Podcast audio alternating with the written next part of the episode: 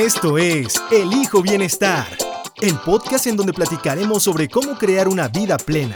Hablaremos de todo, de salud mental, emocional, espiritual, física, financiera, ambiental, de salud sexual y por supuesto de relaciones humanas. Queremos que este sea tu espacio de reflexión y autoconocimiento. Quédate con Yes Bla Bla y aprende a transformarte en una persona satisfecha y feliz. Elijo Bienestar Podcast.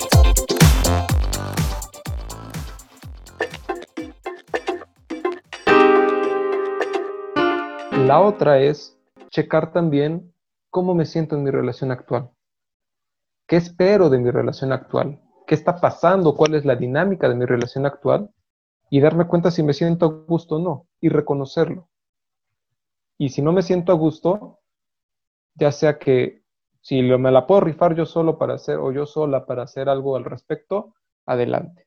Y si no, también tener el valor de pedir ayuda. No tiene nada de malo solicitar ayuda.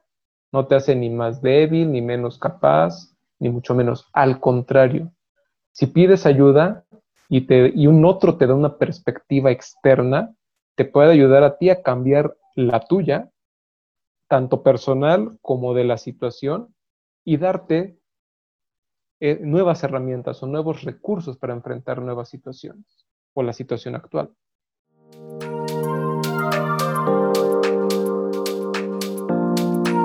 Bienvenido, bienvenida a El Hijo Bienestar. Te saluda Jessica Arias, mejor conocida como Yes Bla. Estoy súper contenta el día de hoy porque te quiero compartir algunas buenas noticias que tenemos para este 2021 que ya está a la vuelta de la esquina. Fíjate que estamos trabajando en algunas series ya en formato de video que vamos a estar publicando en YouTube. Estas series van a constar de cinco episodios en las que vamos a desarrollar un gran tema. Por ejemplo, ahorita ya estamos trabajando en la serie de salud cerebral Ahí tenemos a un especialista buenísimo que nos está acompañando durante estos cinco episodios para entender mejor a nuestro cerebro. También tenemos ya en mente una serie sobre actividad física, ejercicio, deporte de alto rendimiento. Y por si fuera poco, también vamos a tener por ahí otra serie en donde vamos a hablar sobre el bienestar de tus mascotas, vamos también a hablar de finanzas, de planeación para el futuro y bueno, Todas las demás que se vayan sumando serán más que bienvenidas y traeremos a gente fregona, especialistas, que, bueno, pues nos ayuden a entender un poquito más sobre nuestro bienestar. Y te cuento también que justamente hoy tenemos a un invitadazo, a un gran, ¿cómo le podemos decir? Psicólogo que lo conocí a través de otra amiga que también ya participó en este podcast. Clara Acevedo, por allí nos estuvo acompañando en nuestros primeros dos episodios. Si no los has escuchado, por favor, córrele. Y hoy tenemos con nosotros a Bernardo Narváez, psicoanalista. ¿Cómo estás, Bernardo? Bienvenido. Hola, Jess, muy bien, gracias. Muy contento de estar aquí, de que me hayas invitado y pues bueno, gustoso de, de estar aquí. Por ahí tuvimos un live hace como dos semanas, si no me equivoco, una semana, en donde hablamos sobre sexualidad, cómo reencontrarte con tu sexualidad. Y hoy, pues, más o menos estamos retomando ese tema, Bernardo. Vamos a hablar de la creación del amor maduro y cuál es el papel que juega la sexualidad en este, en este aspecto, ¿no? ¿Cómo ves? Claro que sí, me parece perfecto. Es, un tema bien padre. Oye, antes de, continuar y empezar con las preguntitas, preséntate. Vamos a, a decirle a nuestra audiencia quién es Bernardo Narváez. Ok, pues bueno, tú ya, ya, me, ya, ya me presentaste, me llamo Bernardo Narváez, eh, soy psicólogo, me especialicé en una en psicoterapia psicoanalítica este, en la Universidad La Salle, en Cuernavaca, Morelos. Eh, y bueno, actualmente me dedico a la terapia clínica, terapia individual desde el 2017. Esto es como algo que he llevado a la par, este, junto con también los trabajos que hago en la mañana. Eh, doy terapia en las tardes y durante la mañana pues he estado en, varios trabajos. Este, estuve trabajando en la Ciudad de México un par de años eh, para dos, eh, dos aplicaciones. Estuve como capacitador ahí. Estuve en Rappi y en Easy Taxi. Ahí lo que hacía era a los interesados en ser o conductores o repartidores, yo les enseñaba cómo funcionaba la aplicación. Entonces, pues es, en casi todos mis trabajos, si no es que en todos, ha sido estar en contacto mucho con la gente, ¿no? Este, he entrenado muchísimo mi paciencia, porque si era, con, más en estas dos aplicaciones, porque nunca faltaba el que por más que le explicaras no entendía, o siempre volvía por la misma razón, entonces era volverle a explicar lo que ya le habías explicado en la capacitación, entonces, pues bueno, era, era divertido, era divertido, porque pues sí, o sea, de repente era como pues reírse, ¿no? O quererte reír y tenerte que aguantar la risa, pero fueron trabajos muy padres. Ajá. Eh, ¿Sabes qué, Bernie? Así rápida, perdón que te interrumpa. Puedes dejar tu micrófono abajo si quieres, no importa. Ah, ok. Sí, si este quieres, y yo ya, este, esto va a aparecer, no lo voy a editar para que la gente vea que somos auténticos naturales. Esto lo ya lo podemos editar a lo mejor después, pero este, así lo vamos a dejar, ¿va? Entonces síguele. ¿Quién es Bernardo? Este, luego, después de, de Easy Taxi, me regresé a Cuernavaca. En un, durante un tiempo estuve dedicándome de lleno a la terapia clínica y después entré a dar clases a una escuela. Eh, específicamente al departamento secundario. Era una escuela muy pequeña, pero la verdad es que estuvo bien chido ahí, porque fue cuando empecé finalmente como a, entrarle a lo que quería, ¿no? Que mm. era eh, combinar la educativa con la clínica. Mm. Y además el trabajo con adolescentes que me apasiona, me encanta trabajar con adolescentes. Entonces, es, pues en parte porque me reconecta con mi propia adolescencia, es mm. como, decir, ah, qué chido, o sea, como que varias cosas yo las hacía o, encontrarme con ese adolescente interno. Y también pues por toda la creatividad y por todas las puntadas que dicen, que lanzan, me divierte muchísimo. Y además creo que, bueno, tuve una adolescencia complicada, entre comillas, eh, por, en la escuela, durante un año, ¿no? Fue, fue como lo complicado, este, eh, me sufrí bullying mm. intenso, así gacho, pero eh, creo que así es, así es como lo menciono porque así es como lo viví durante mm. ese tiempo. Mm.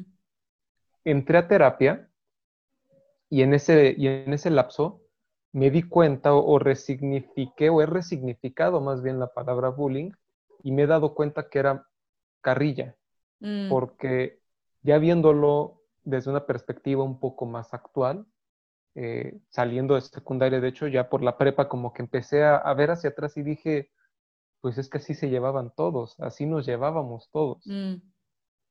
Y creo que era como una invitación a formar parte de esa dinámica, ¿no? Yo no estaba acostumbrado a ese tipo de dinámicas, entonces puede ser que, lo, que en ese momento lo haya tomado así. Como, y depende, y yo creo que depende de la historia que uno, que uno traiga, ¿no, Bernardo? La manera en también cómo percibes las cosas o cómo las, cómo las abrazas, cómo, cómo las sientes. Creo que, no sé, desde mi punto de vista también depende el hecho de que tú lo hayas tomado como bullying en ese momento y no como, pues nada más carrilla y desmadre, ¿no? Sino era como, ay, estos se están, se están pasando, ¿no? O sea, se están, se están manchando conmigo. Entonces, creo que, mucho tiene que ver con, nuestra historia también. Claro, claro, con, este, las, con nuestra historia, con, las representaciones, con las imágenes que nos hemos ido formando a lo largo de nuestra vida, es lo que hace justamente eso, ¿no? Que algo externo se interiorice como, como algo más que lo que probablemente es. En este caso, yo lo interioricé como bullying, pero mm. como bien tú dices, era desmadre. Y también es porque mis relaciones de amistad anteriores a eso se habían caracterizado por ser muy tranquilas, en donde no nos metíamos con nadie, como más de platicar, echar relajo, pero platicando y bromear, pero, mm. pero bromear con lo que se dice, no, no bromear con el otro. Mm. Entonces, eh, creo que eso repercutió y conforme me fui responsabilizando de lo mío mm. y también metiéndome a esa dinámica, contestando las bromas, eh, poco a poco me fui ganando un lugar en ese grupo y en esa dinámica. Mm. Y algo que pudo haber sido traumático, porque sí, o sea, te digo, ¿no? O sea, si era como cosas pues fuertes. algo que pudo haber sido traumático eh, se convirtió en algo distinto, en algo padre que me permitió que en la prepa, que también se pone más dura la, la carrilla, se pone más intenso, ya entrar en ese tipo de dinámicas, ¿no? Y no tomármelo personal, porque también eso influyó mucho, que en ese momento me lo tomaba personal. Y no me permitía darme cuenta de que así era la dinámica con todos o con la mayoría. Sí, sí. Oye, y ahorita nos compartes muy abiertamente y gracias por eso, cómo fue tu, tu experiencia, ¿no? En, en, la adolescencia y cómo interactuabas con, con este grupo de amigos. ¿Cómo era Bernardo en la cuestión del amor cuando era adolescente? Y quiero empezar por ahí, o sea, ¿cómo viviste ese primer amor, Bernie? Porque justamente el, el, tema de hoy es eso, ¿no? O sea, cómo pasamos de un amor idealizado a un amor maduro, que ahora tienes 27, casi 28, ¿no? Entonces, bueno, ¿cómo era Bernardo hace 14 años? No sé, ¿cómo fue esa, ese primer amor idealizado? El primer, ese primer amor idealizado, pues justamente como tú lo dices, ¿no? Bueno, para empezar en secundaria era súper inseguro, súper inseguro eh, en cuanto al amor, ¿no? Este, sí era como el inseguro, se me dificultaba acercarme a las, a las niñas o a la niña que me gustaba. Eh, las veces que, me declaraba eran las mismas que me bateaban, entonces mm. eso fomentaba más la, mi inseguridad. Y también, pues viendo las fotos, creo que, creo que todos, ¿no? En ese, en ese entonces, o muchos, la verdad que estaba, era muy poco agraciado. Ah, estaba feo, feo, feo, feo. Más feo que pegarle a Dios en Semana Santa. Varios pasamos por ahí, ¿no? O sea, varios pasamos por ahí, pero creo que es esa parte eh, de, la, de la sexualidad también, ¿no? De nuestra identidad y de irnos encontrando y, y como construyendo esta imagen de quiénes somos, cómo vemos. Fíjate, en mi caso, yo era una chica, ¿no? O una adolescente que, que intentaba esconder su feminidad. Entonces, pues eres adolescente, entonces el busto te empieza a crecer y entonces las caderas, y yo como diera lugar, yo lo quería esconder, man. O sea, yo era así de a mí que ni me vean, ¿no? Así, las playeras más flojas, este, el pantalón, entre más bombacho, bueno, bombacho, este, para los que no son mexicanos y nos están escuchando, es, es como, como holgado, como amplio, como, como que tienes espacio, ¿no? Aguado. Entonces, este, o sea, entre menos se notara que me estaba desarrollando, mi cuerpo estaba cambiando, mejor. Porque me, me daba más seguridad, fíjate. Como que entre más medio masculina, medio rudona yo me viera, como que yo me sentía más cómoda. Entonces, ahora que tú me dices, bueno, pues yo no era agraciado, ¿no? Como que, pues una, no sabe ni qué onda, o sea, no sabes ni, ni qué estilo tienes todavía, estás probando de todo. Exacto, exacto. Y, justamente eso, tanto el, era poco agraciado, por ejemplo, en tu caso, ¿no? Que, querías esconder o ocultar tu, tu, feminidad, pues es algo por lo que pasamos, creo, todos, ¿no? Porque también, este, pues muchas compañeras, yo recuerdo, sí, igual, los usaban ropa holgada, este, como que no se sienten, y, es, es natural, porque ni hombres ni mujeres se sienten cómodos en ese cuerpo. O no sé si recuerdas, ¿no? Pero, o sea, este, digo, yo no lo recuerdo como tal, pero sí, sí, sí es algo que veo. A esa edad el cuerpo cambia así, casi, casi que de la noche a la mañana, ¿no? Entonces, es normal sentir esa incomodidad porque en, en la mente voy a decir, voy a, voy a decir seguimos, hablando de esa etapa, seguimos siendo un niño, pero el mm. cuerpo ya no es el de un niño. Entonces, hay un choque que dice, espérate, o sea, ¿cómo, cómo está esto? ¿no? Y, y como para negar esa transición, para, para no ver nuestro cuerpo distinto a lo que vivimos en la mente, es por eso que o no aceptamos esa nueva identidad física y al no aceptarla tendemos a ocultarla. Entonces es como una especie de negación mm. de, identidad, ¿no? De, espérate, voy a detener, o sea, como, como si en la fantasía al, ocultarlo se detuviera ese crecimiento, ¿no? Mm. Para de alguna forma encontrar como cierto equilibrio. Si mm. no veo mi cuerpo, no existe, por lo tanto, sigo teniendo en mi mente la última representación de mi cuerpo, que es el de un niño. Entonces ya, no, ya no enfrento esa nueva realidad. Y, ¿Y cómo es? Digo, no podemos generalizar, pero para, para este motivos de este podcast, ¿verdad? Lo vamos a tener que hacer un, un poco de esa manera, pero cada quien vive su sexualidad de manera diferente, su identidad de manera diferente, porque yo también veía, por ejemplo, otras chicas de mi edad igual, y ellas se sentían como más seguras, ¿no? De su feminidad y lo mostraban. Y yo, y a mí me da muchísima pena. Entonces, ¿qué pasa cuando justamente ya entramos en contacto con, o sea, ya nos atrae alguien, ¿no? Y entras en contacto con alguien más, sea del mismo sexo, sea del sexo opuesto. ¿Qué pasa? O sea, ¿cómo te encuentra tu, tu sexualidad y, la otra persona? No sé si me explico. A ver, si te entendí bien, eh, justamente en la adolescencia, y también es por eso que se le llama amor romántico o amor adolescente, eh, al amor idealizado. El amor idealizado mm. puede tener ese nombre, ¿no? De hecho, así es como coloquialmente se le conoce. Y, es así porque justamente en la adolescencia, o se da frecuentemente en la adolescencia, y también son las primeras etapas, ¿eh? incluso en, en, una relación adulta. Pero en la adolescencia es más, este, pues más, intenso, porque como está esta búsqueda de identidad, y adentro existe, hay dos ideales. Mm. Uno es el ideal del yo y el otro es el yo ideal. Mm. Entonces, ese ideal del yo es el que se busca afuera, representado mm. en una persona. Entonces es por eso que se idealiza, porque tú mismo te estás idealizando pero esa idealización se va hacia, se va hacia el otro, ¿no? ¿Nos puedes dar un ejemplo? Eh, a ver, te explico. Eh, por ejemplo, eh, pues es que la idealización es perfección. Uno aspira a ser perfecto. Entonces, en una relación vas a, vas a ser perfecto o perfecta a la otra persona. Sus errores, por ejemplo, no van a parecer tan graves o no van a aparecer errores a tus ojos.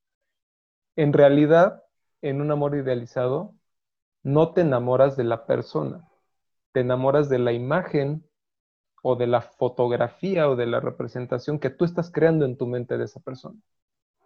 Mm. ¿Me explico? Y en un inicio, dime. Perdón, es como si crearas un personaje de la otra persona. Te enamoras del personaje, no de la persona. Sí, te, imaginas de la expectativa que tú tienes. Yo esperaría tener a alguien con ciertas características y como que de pronto se las pones al primer fulano que pasó y dices, este cuate se las ponemos. Exacto. exacto. Ah, este que iba pasando es el, es el, el, que se va a llevar el premio. Oye, y, y fíjate, algo aquí que, que me surge, o sea, otra, otra, otra pregunta, y lo estábamos más o menos conversando, ¿para qué sirve el amor idealizado entonces? Pues creo que de alguna forma sirve para empezar a conectar, porque de una u otra forma la, eh, función del amor idealizado o del amor ideal es para empezar a estrechar vínculos. Mm. Si nos vamos más atrás en, la, fase, en las fases evolutivas de una persona, un amor idealizado es el que tiene un bebé con su mamá. Mm o el bebé percibe a la mamá como muy buena, como totalmente buena, como perfectamente buena, o la percibe como la más mala de Malolandia. y si te das cuenta, así es también como funciona un amor idealizado adolescente. Mm. O es el cuate o la chava más perfecta, lo mejor que te pudo haber pasado, o es un hijo o una hija de su madre. Mm. Y, y vamos a quedarnos en esa analogía. Eh, el para el bebé, su mamá es la mejor del mundo cuando llega y le da de comer. Mm. Pero es la más mala cuando se va y no le da de comer y él mm. todavía tiene hambre. Un amor idealizado es lo mismo. Mm. Adolescente. Cuando, cuando mi pareja cumple con mis expectativas o me cumple mi capricho, ya sea de llamar este, nada más el hola, ¿cómo estás? ¿Por qué no me contestas el WhatsApp? Si no me contesta, es la peor o el peor. ¿No? Pero si me contestas, ay, lo amo, está cumpliendo una necesidad. Y bueno, y eso es una necesidad básica, ¿eh? Porque ya cuando se habla de expectativas, no me llevó al restaurante que quería, o mm. no festejamos el aniversario como quería, ya no me ama, es un maldito, es un infeliz, es un desgraciado. Ah, pero sí me llevó. No manches, estoy en la mejor relación del mundo. Mm. Vuelvo al bebé. No me das de comer, eres la más mala, mamá. Te odio. No, no lo dice el bebé, pero lo piensa. Claro. Bueno, no, tal vez no piensa el te odio, pero, pero sí la percibe Lo como siente, la ¿no? peor. Lo siente. Siente que tiene a la peor mamá. Pero cuando llega y le da de comer, ven acá mamá y no te quiero dejar ir y no te suelto. Ujú, ujú, ujú. Entonces, de alguna forma el amor idealizado sirve para empezar a generar vínculos emocionales. Mm, El asunto es cuando se queda ahí, porque se puede convertir en una simbiosis. ujú. ¿Qué simbiosis para los que nos escuchan y puede que no sepan cuál es el término? Creo que el mejor ejemplo que puedo dar, voy a hacer una referencia geek, es Venom. Es eso. ¿Lo puedes repetir, por favor? Creo que lo el mejor ejemplo que puedo dar de una simbiosis, y es una referencia para nuestros escuchas geeks, es Venom. Mm, Eso es una simbiosis. Dos elementos que no pueden estar separados uno del otro y que separados existe una codependencia. No puede estar uno sin el otro. Ambos se necesitan para existir prácticamente. Oye, pero técnicamente, bueno, también, ¿no? O sea, si estás en una relación es porque también sientes cierta conexión o cierta codependencia con esa persona, ¿no? Por eso es como que también creamos relaciones.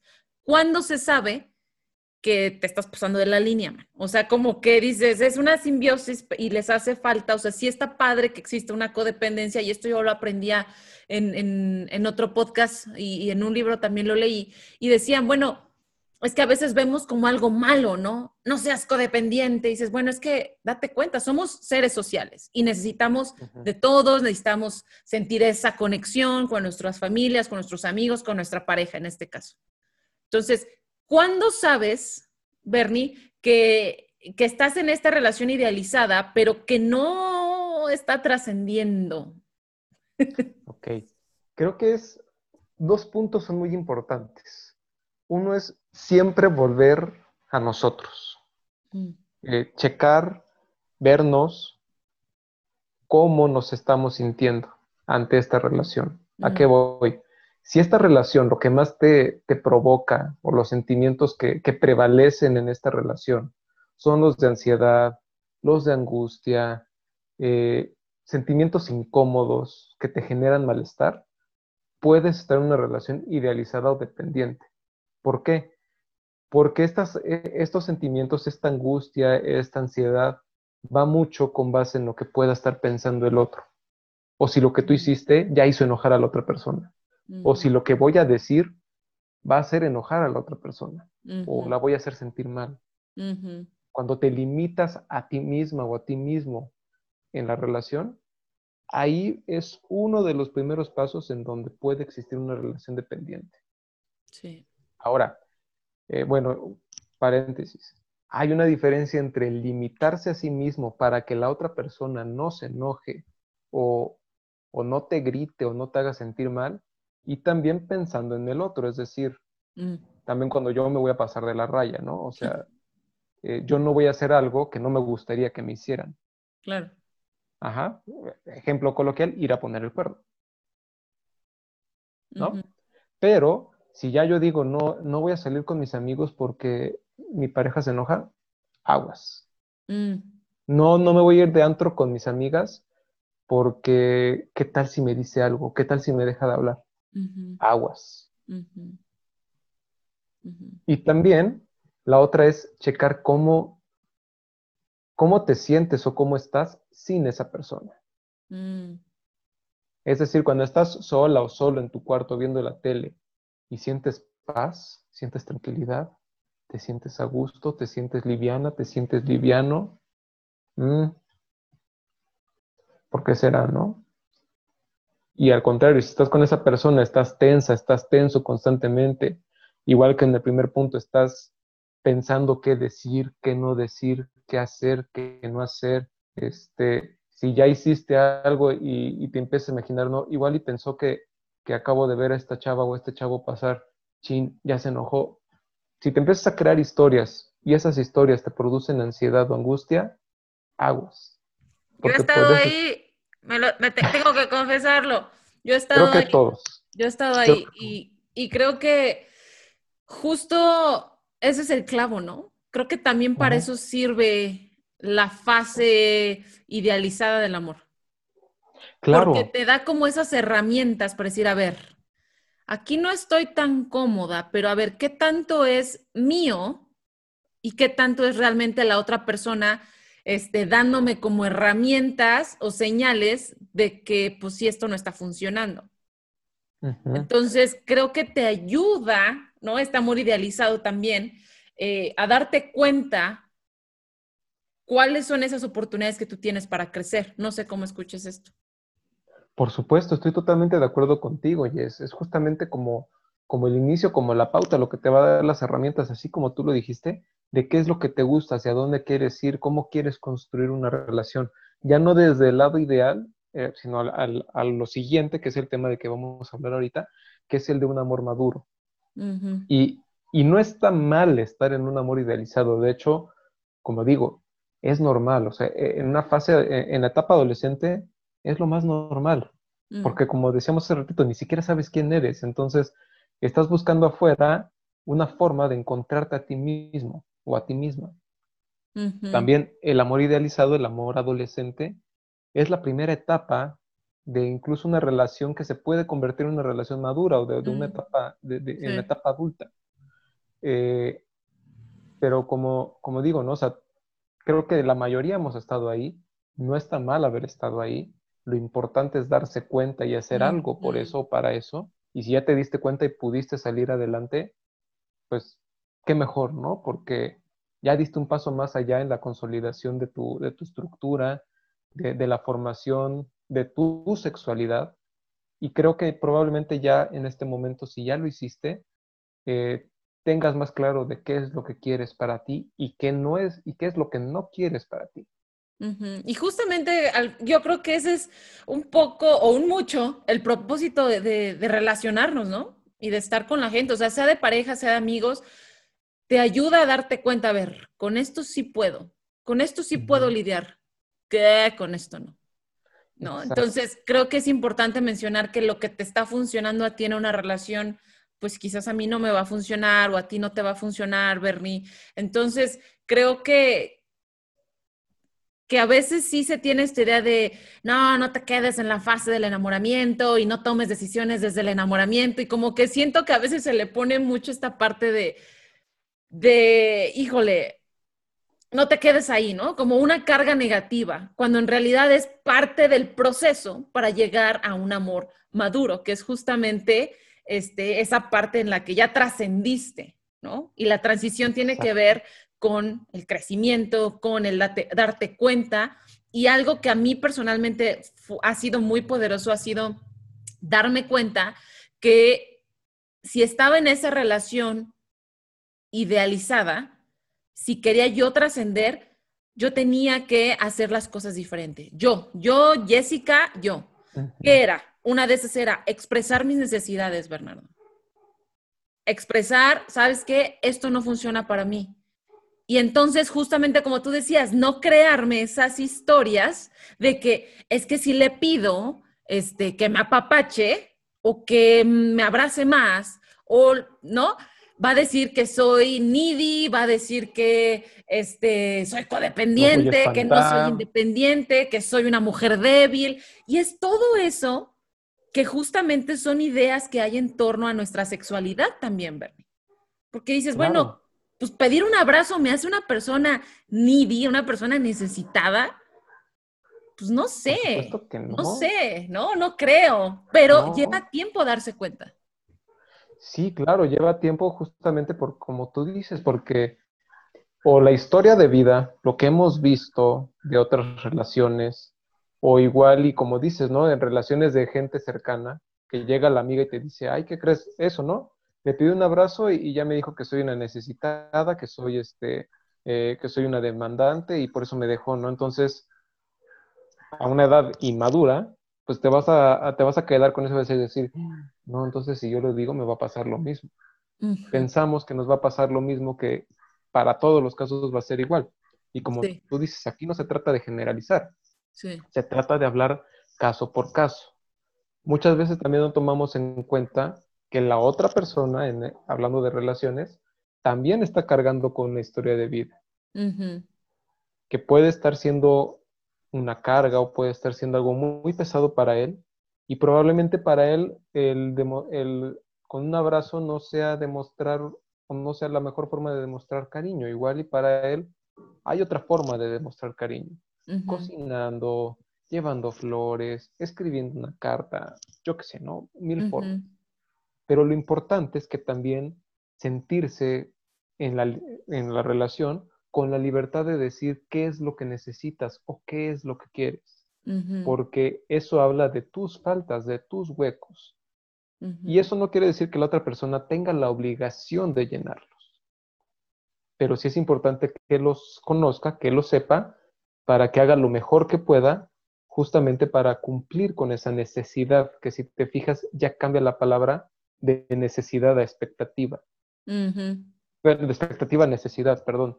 Porque cuando no lo dices, es una expectativa. Claro.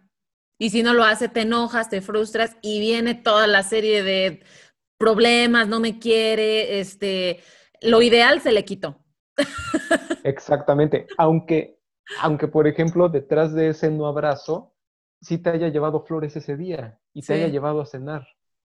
Y nada más porque no te dio ese abracito al final, ah, ya no me abrazó, ya no me quiere. Y no estamos viendo lo que sí, lo que sí nos dio, lo que sí tenemos. Sí. Flores, un regalo, una cena rica. Es importante eso. Híjole, somos bien interesantes los seres humanos, Bernie, porque sí nos gana siempre la parte de fijarnos en el, en el arrocito negro, o sea, en lo que no estamos recibiendo. Ese, ese es tema de otro episodio. Así empecé con, con Clara y siempre estoy en eso con mis, con mis invitados. Salen otros temas, digo, ese es tema de otro episodio, pero es esa manera de, demostrar amor de manera diferente, ¿no? Los lenguajes del amor que yo creo muchos han escuchado y si no, por ahí Google, váyanse a Google, ¿no? Búsquenlo, cuáles son los lenguajes del amor. Hay cinco tipos generalizados pero es bien interesante y aprender justo eso, ¿no? También nos llevaría a empezar a construir un, amor maduro y, ahí es a donde quiero llegar ahorita, Bernie. ¿Qué, es el amor maduro? ¿Cómo sé que estoy... A ver, te voy a preguntar primero esto. ¿Es para todos la construcción de un amor maduro, Bernie? ¿Es para todos? Yo diría que sí. Mm. Todos lo pueden lograr. Es algo asequible, algo alcanzable, no es algo imposible. ¿Crees que todos lo busquen? No creo, mm. no sé. Eh, yo creo que puede ser, ahorita estoy pensando en la respuesta, igual y sí lo buscan, pero con otro nombre. Mm. ¿No? Yo creo que, y también mucho tiene que ver con la historia de vida, qué es el amor para cada uno. Mm. ¿no? Porque no podemos hablar de amor maduro como de un... O sea, sí hay una concepción general de amor maduro, pero lo que es amor maduro para mí lo puede ser para otra persona. Y ahí nuevamente radica eh, el tema de la sexualidad, ¿no? Eh, lo que puede ser algo sano o algo, algo placentero para mí, puede no serlo para otra persona. Y es válido, porque tiene otra historia de vida. Pero al menos la dinámica del amor maduro, para hacer la, distinción entre amor idealizado o amor romántico y amor maduro, sí es importante hacerla para identificar en qué tipo de amor estamos o en qué fase del amor estamos y si queremos hacer algo o no queremos hacer algo al respecto. A ver, que, échate, eh, échate las, ¿cuáles serían como esas no sé, características este, que le pueda ayudar a la audiencia a saber si está en un amor maduro. Porque mira, déjame te digo algo. Hay incluso personas ya casadas, Bernie, ya casadas, ya comprometidas, que continúan en un amor idealizado.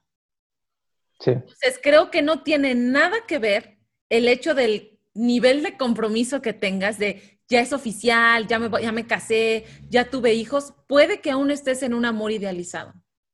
Exactamente. a lo que voy es, seas tú el que me está escuchando, un adolescente o sea alguien que está en sus 20, 30 o ya está casado, tiene hijos, no te garantiza que no estés en un amor maduro o idealizado. Entonces, no, por supuesto si nos ayudas a entender eso, puede haber chavitos allá afuera, a lo mejor son los pocos, no sé, pero también están muy revolucionadas las nuevas generaciones, pero que estén en una relación a sus diez y tantos, veinte, que estén construyendo amor maduro, ¿no? Claro. entonces, ¿cómo, cómo, cómo podemos saber en qué tipo de, amor estamos involucrados? Muy, lo que dices, Jess, también, eh, antes de empezar, es muy cierto, ¿no? O sea, la edad no importa o no es un gran, no es algo que sea como de, peso, ¿no? Eh, porque como bien dices, ¿no? O sea, hay gente que se queda en un amor idealizado toda su vida y hay otros que entran en un amor maduro así. Y nuevamente las historias de vida pesan. Bueno, no pesan, este, influyen, influyen, mucho. pero, pero bueno, eh, amor idealizado también tiene una característica bien importante. Incluso hasta sí puede ser pesada. Mm. Porque cuando estamos en una relación, hay cierta energía que, en psicoanálisis se conoce como líbido, que es como la energía de vida eh, que, se da en una relación. Esta energía, esta líbido, en lugar de estar repartida, en lugar de estar equilibrada, está toda proyectada hacia la otra persona. Mm. Es por eso que, digo, también una relación de amor maduro, ¿eh?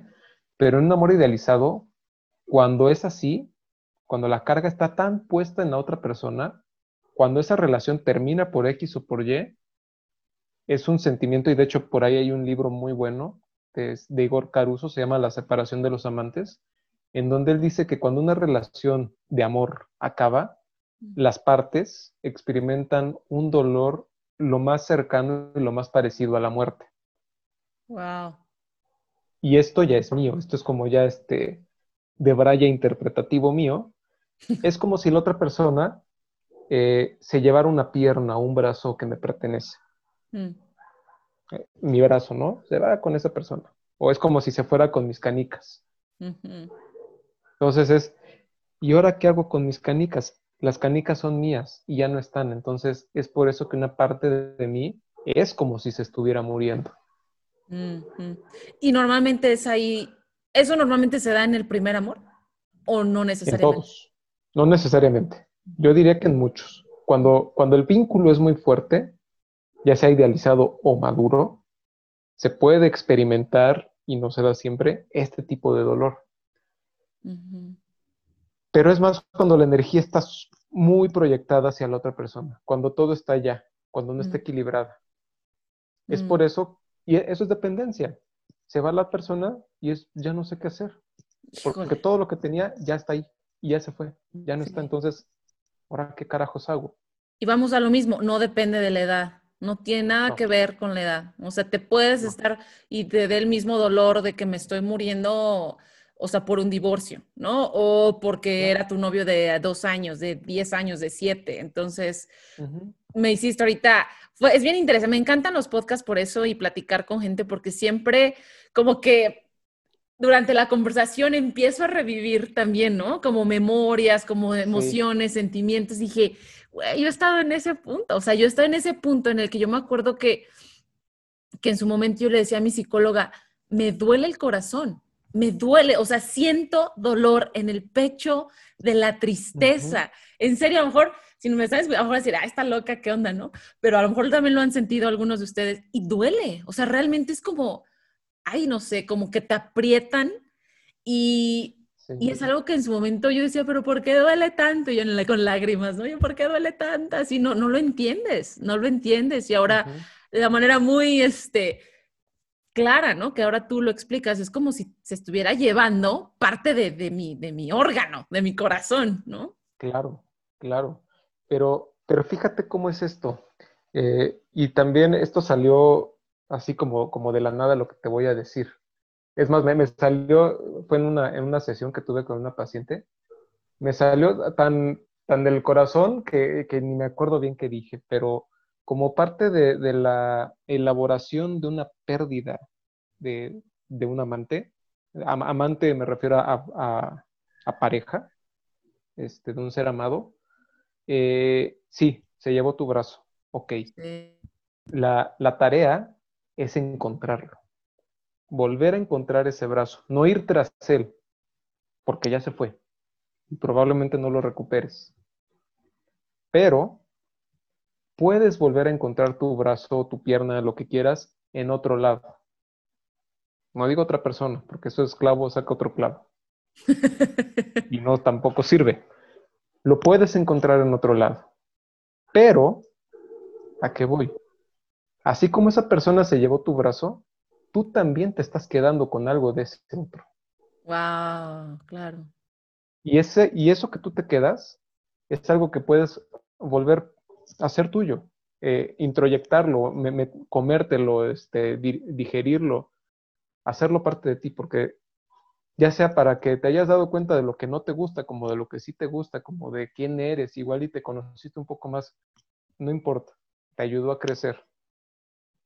Entonces, cuando logras introyectar eso del otro y encontrar tu brazo y tu piernita o lo que haya sido en otro lado, eh, se podría hablar, y si nos están escuchando entre comillas, de un duelo elaborado.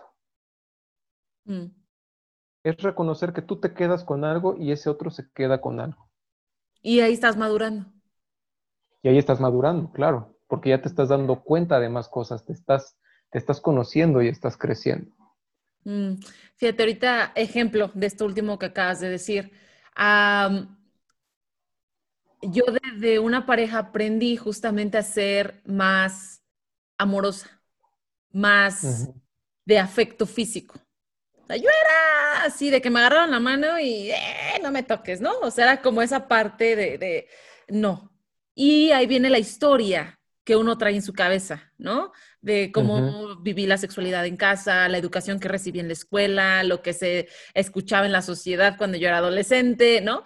Pero bueno, y de esa pareja ahorita que tú mencionabas, yo aprendí que me gusta el afecto físico.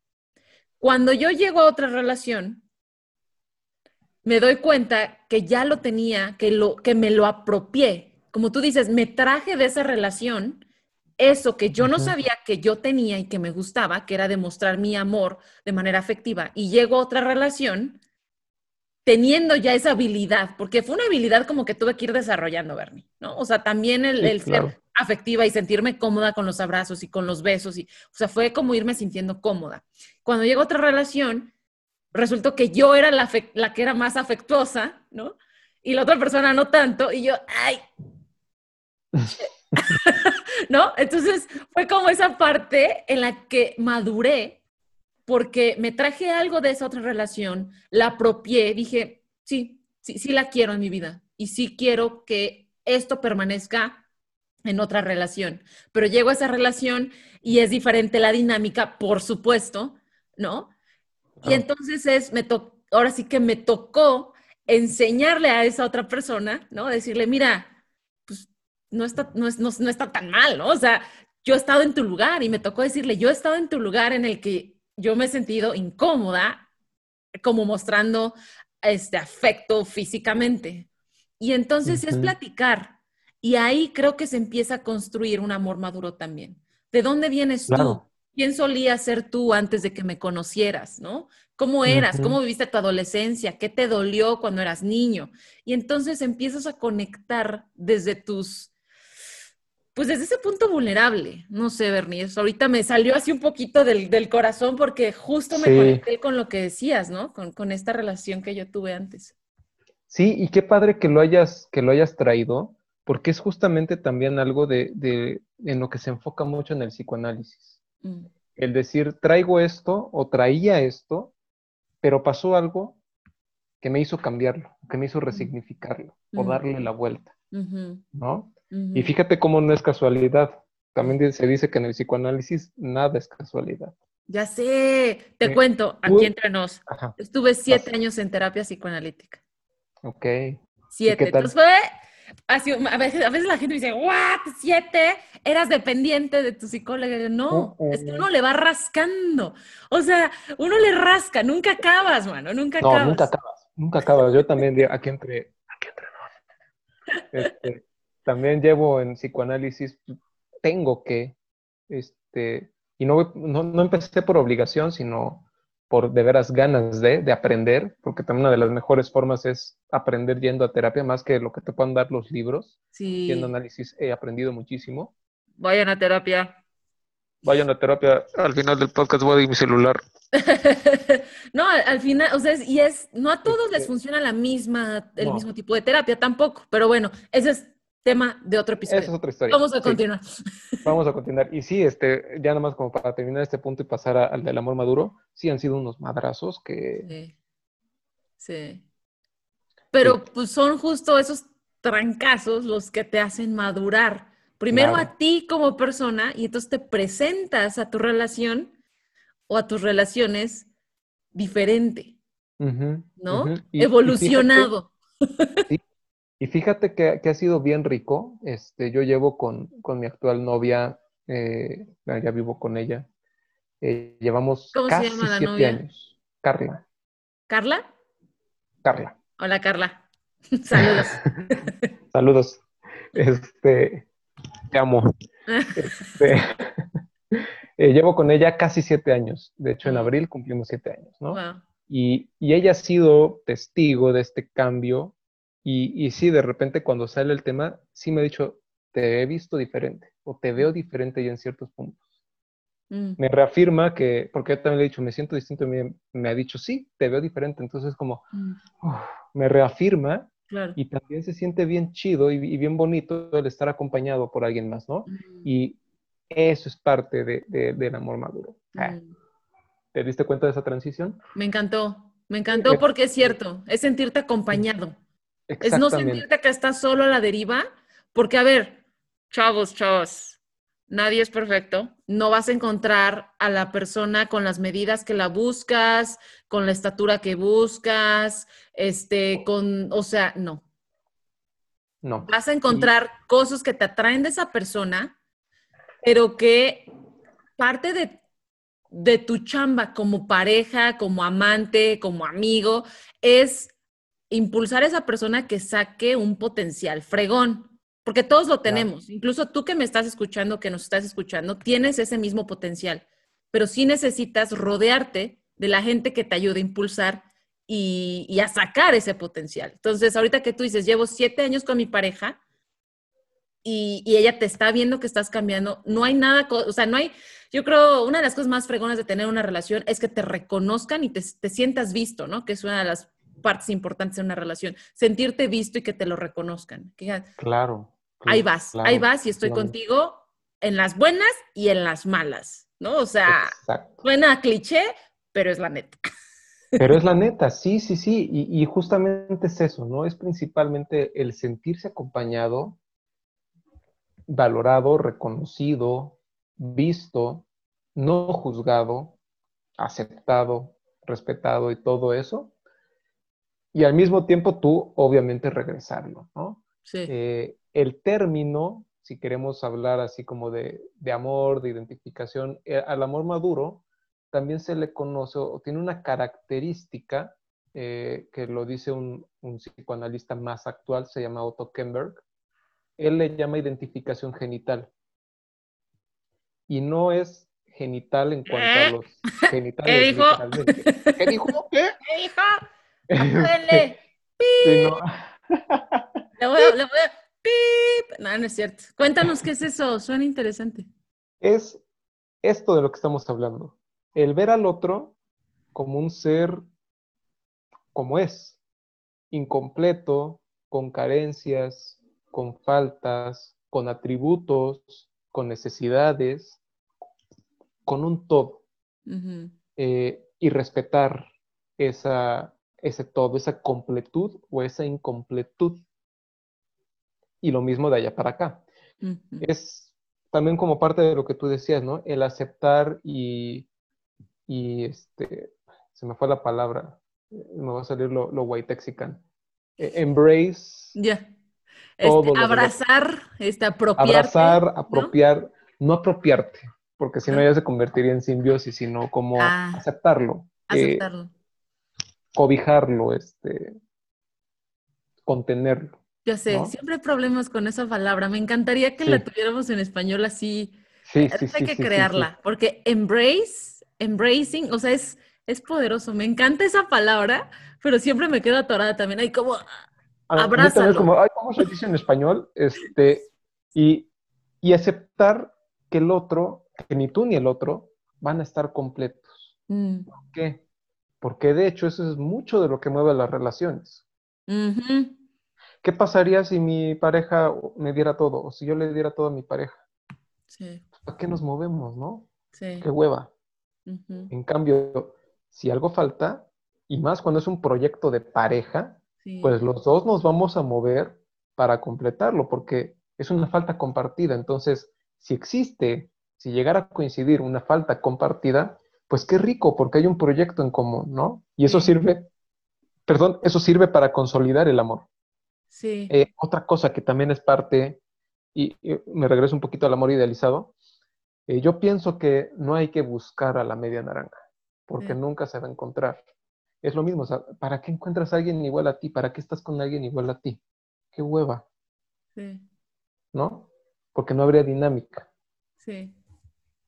Y tampoco se trata de buscar algo completo, porque igual como seres individuales, siempre vamos a tener faltas. Porque así como las faltas mueven a la pareja, las faltas también mueven al individuo. Si el Mm. individuo tuviera todo, ¿cuál es la necesidad de moverse?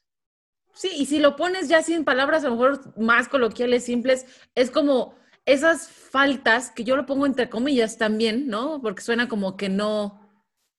Pues Vamos sí, a técnicamente ponerle- no estás completo, pero a lo que voy es, son Vamos como a ponerle, perdón. Es como tener te objetivos. ¿no? exactamente objetivo, o, o si le quieres poner otra palabra que también, de hecho, es lo que motiva al objetivo, y es también más coloquial, y de hecho es como el sinónimo de falta, un deseo, Sí. Sí. ¿no?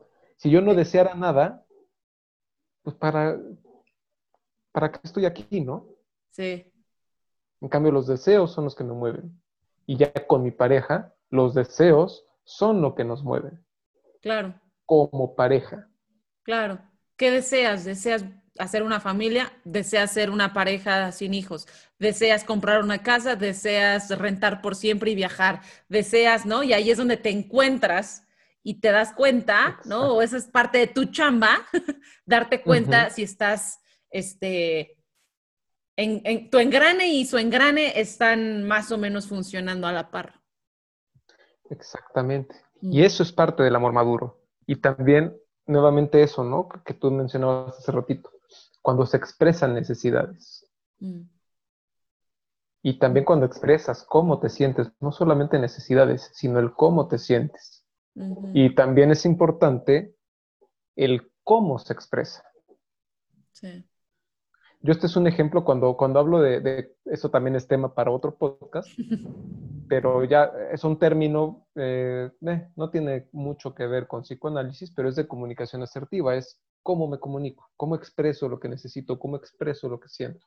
Sí. Y, y esto que voy a decir es, es un ejemplo que, que uso muchas veces con, con mis alumnos cuando hablamos de este tema, es qué diferencia hay entre decir, y pongo el ejemplo más coloquial y más burdo del mundo, ¿eh?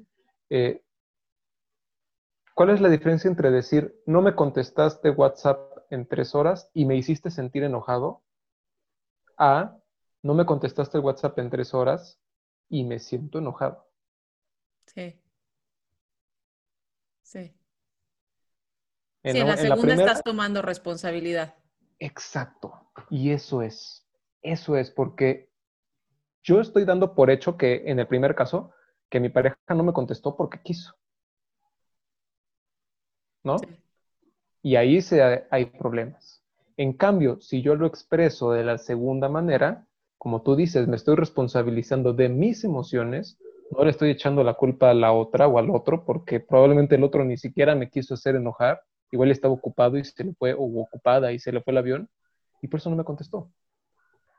Sí, y eso es bien cierto. A veces cre- creemos que también la, la vida de, de nuestra pareja gira en torno a nosotros, ¿no? O sea, yo necesito que me contestes ahorita, no en dos horas, es ahorita, ¿no? Entonces, oye, agarra la onda, mano. O, o sea, sí necesitas este, darte cuenta que no todas las personas, y es algo que yo personalmente he tenido que practicar, no nada más en mis relaciones de pareja, pero darme cuenta que si no soy el centro del universo, ¿no? Y que si alguien me atendió en un restaurante de mala cara, no es contra mí. A ver, esa persona me acaba de conocer. Llegué a pedir tres tacos. Está con jeta. ¿Qué te hace pensar que tú eres la del problema si nada más llegaste a pedir tres tacos? O sea, esa persona ya trae la jeta de antes. o sea, ya trae su malestar de antes, de casa, de la vida, de no sabemos. Y lo mismo aplica para nuestras parejas, para nuestras relaciones. En este caso estamos hablando de pareja, pero para todas.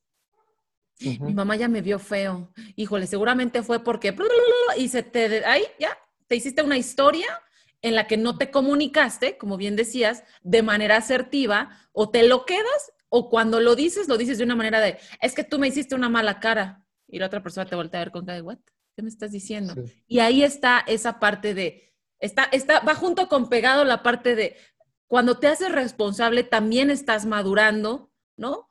O sea, estás evolucionando y te relacionas desde una posición de responsabilidad más que de tú me estás haciendo, ¿no? Y de estar siempre como la víctima, que por cierto, tuvimos el episodio anterior, hablamos justamente sobre eso, ¿no? De cómo crear relaciones desde el bienestar y creo que ahorita está siendo una excelente este, continuación del tema, por, eso, ¿no? Justamente por eso. Bernie, ya casi vamos a terminar, pero no te puedo dejar ir sin que nos des tres recomendaciones prácticas, concisas, precisas para reconectar, primero, con nuestra sexualidad, ¿sí me explico? Porque aquí a lo mejor pareció que de pronto nos salimos del tema, pero es importante que se den cuenta que la sexualidad no solamente es tener relaciones sexuales, tener coito, no. O sea, la sexualidad es todo lo que acabamos de decir. La sexualidad es cómo me expreso, la sexualidad es cómo te vistes, la sexualidad es cómo te expresas. O sea, es todo. Entonces, por eso aquí vienen las tres recomendaciones para reconectar con mi sexualidad y entonces, a partir de que yo reconecto con mi sexualidad, entonces también estoy más, ¿cómo podemos decirlo? Encaminada hacia crear el amor maduro o un amor maduro. Queremos que descubras qué es bienestar para ti. Considera que lo que aquí te compartimos y recomendamos puede no funcionarte de la misma manera. Y está bien, no lo tienes que seguir. Pero espera, escucha cómo nuestro invitado crea su bienestar. Te puedes identificar. Volvemos con Yes Bla Bla. Eh, pues mira, ahí te va. Es como un 3 por 1 porque es algo justamente que desde, desde mí, desde mi yo, se proyecta hacia el otro y es donde se puede dar esta construcción para reconectar con mi sexualidad sin llegar, por ejemplo, a esto que tú dices, ¿no? Como, como al coito o a la relación sexual, que sí es parte de la sexualidad y es importante también expresar qué me gusta o qué espero de una relación sexual o qué no me gusta y qué no espero de una relación sexual, para que sea más plena, porque el amor maduro también no se trata nada más de eso, ¿no? Sino también toca el ámbito sexual, el de la pasión, el del orgasmo, el de la ternura, que es cuidar al otro y preocuparte por su bienestar. Es otro tema, puede ser para, para otro podcast, pero eh, justamente como para reconectar con nuestra sexualidad desde el ámbito emocional, eh, hay una, una psicóloga, una investigadora, este, completamente ajena al psicoanálisis, pero la, su teoría o los temas que ella manejaban muy de la mano con lo que hemos hablado hoy, que se llama Brené Brown. Ella habla de que de tres dones de la imperfección. El del coraje, el de la compasión y el de la conexión. Mm. El del coraje es ser vulnerable ante la otra persona, reconocer mi vulnerabilidad, reconocer la vulnerabilidad del otro y expresar la mía. Mm sin esperar a que el otro lo haga. Muchas veces, si yo me muestro vulnerable, el otro también se va a dar esa libertad. Porque, porque yo estoy fomentando un espacio seguro y también en donde lo hago, ¿no? O sea, es distinto hacerlo en, nuestra habitación que hacerlo en un restaurante, ¿no? Entonces, fomentar el espacio. Entonces, es eso, ¿no? Expresar mi vulnerabilidad. El otro es el de la compasión, que aquí es un giro, ¿no? No es ver al otro por encima del hombro como, ay, pobrecito, que muchas veces así es como se entiende compasión. Aquí es como ir un poquito más allá de la empatía, porque empatía es como me pongo un ratito en los zapatos del otro y me los quito después. Yo entiendo compasión como si el otro está tirado en el piso, te, te acuestas y te tiras con él y lo dejas estar, lo acompañas. No te apropias de sus sentimientos, lo dejas estar con los suyos, pero lo acompañas y te quedas con él el tiempo que el otro necesite. Una vez dando estos dos, se da el último que es el de la conexión, que es en donde se fortalece o incluso se puede crear un vínculo nuevo, pero muchas veces se fortalece. Entonces, partiendo desde mi vulnerabilidad, es una forma en cómo, y en, mis emociones, es como esta forma de reconectar con mi propia sexualidad. La otra es checar también cómo me siento en mi relación actual. ¿Qué espero de mi relación actual? ¿Qué está pasando? ¿Cuál es la dinámica de mi relación actual? Y darme cuenta si me siento a gusto o no y reconocerlo. Y si no me siento a gusto, ya sea que si me la puedo rifar yo solo para hacer o yo sola para hacer algo al respecto, adelante. Y si no, también tener el valor de pedir ayuda. No tiene nada de malo solicitar ayuda. No te hace ni más débil, ni menos capaz, ni mucho menos. Al contrario, si pides ayuda y, te, y un otro te da una perspectiva externa, te puede ayudar a ti a cambiar la tuya, tanto personal como de la situación, y darte eh, nuevas herramientas o nuevos recursos para enfrentar nuevas situaciones o la situación actual. Y, es eso, ¿no? Recalco ahí. Eh, si te está haciendo difícil algún, eh, la situación este, de tu, ya sea de, relación o de vida, de trabajo, lo que tú quieras, estás haciendo lo mejor que puedes con lo que tienes. En ningún momento te estás quedando corto. Eso me gusta. O sea, lo que estás haciendo ahorita lo estás haciendo con los recursos que tienes, con lo que sabes y, no quiere decir que ahí te tengas que quedar, pero sí tienes la opción de pedir ayuda, ¿no? Entonces, me gusta que digas ahí, bueno, revalúa, revalúa cómo está tu relación, este, escriban, yo siempre les recomiendo a la audiencia, escriban, escriban, escriban, escriban, escriban, porque eso te ayuda también a, a poner todo lo que estás sintiendo, lo que estás pensando en el papel y después a la vez que estás escribiendo lo estás procesando y dices, nada, realmente ni siento esto, nada más estoy haciendo la payasada. O esto sí me duele, esto sí me duele y esto sí lo tengo que comunicar. Entonces, si no estás cómodo en una relación, no significa que tengas que salir corriendo. No significa que tengas que salir corriendo. Sí significa que tienes la oportunidad primero de pensar cómo puedes comunicar eso que te está lastimando, esas necesidades, lo que necesites, y si aún comunicándolo la otra persona no está abierta, entonces sí ya, da para pensarle si te quieres quedar ahí o no, porque a lo mejor tú estás en un camino de maduración en cuanto la otra persona quiere quedarse en otra posición del amor idealizado y pues ahí ya no, ya no, peras con manzanas, ya no, ya no da.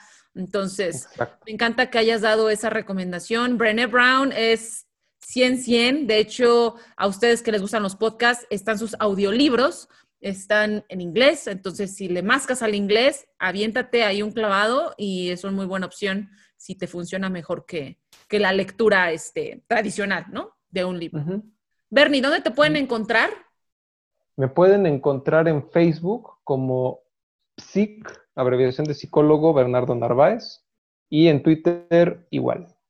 Súper, súper. Y estás colaborando con Oportuna, Bienestar y Integral. Y también estoy colaborando con Oportuna, claro. Sí, gracias, Jess. También este, estoy colaborando con Oportuna, Oportuna Bienestar Integral. Ellos también están en Instagram y en Facebook principalmente. Acaban de abrir Twitter. Entonces, este, si gustan, eh, ya sea, eh, es, es una, una, clínica de bienestar integral, se dan varios servicios. Tenemos este, masterclass, talleres, estamos preparando un montón de cosas nuevas para el próximo año, muy padres, muy chidas que les pueden interesar. Sigan esas redes porque por ahí se van a dar anuncios y se lanzan promos, se lanza de todo ahí para que estén informados de las noticias. Y también si buscan eh, acompañamiento terapéutico, terapia, el nombre que le quieran poner, manden mensajito ahí y los van a conectar ya sea conmigo o con más especialistas que también formamos parte de, esta red que está bien chida. Súper, me encanta, me encanta, Bernie. Chicos, ya como saben, ya estamos a punto de terminar y nos encuentran en Facebook, en Instagram y muy próximamente, ya casi a nada, en YouTube también. Como les mencioné, si tienen gente que quiere o que ustedes piensen que se van a, beneficiar de nuestro material, nuestro contenido, pero no tienen acceso a ninguna plataforma de podcast, por ahí vamos a estar en YouTube. Bernie, muchísimas gracias, te lo agradezco y que no sea la última vez que te tenga en el podcast. Gracias a ti, Jess. No, para nada, no, no me encantaría repetirlo. Ahí, ahí comentamos muchos temas interesantes que, podemos ir abordando. Y pues nada, muchas gracias a todos ustedes y recuerda, conócete y construye tus relaciones desde el bienestar. Hasta la próxima. Bye bye. Nos vemos. Gracias.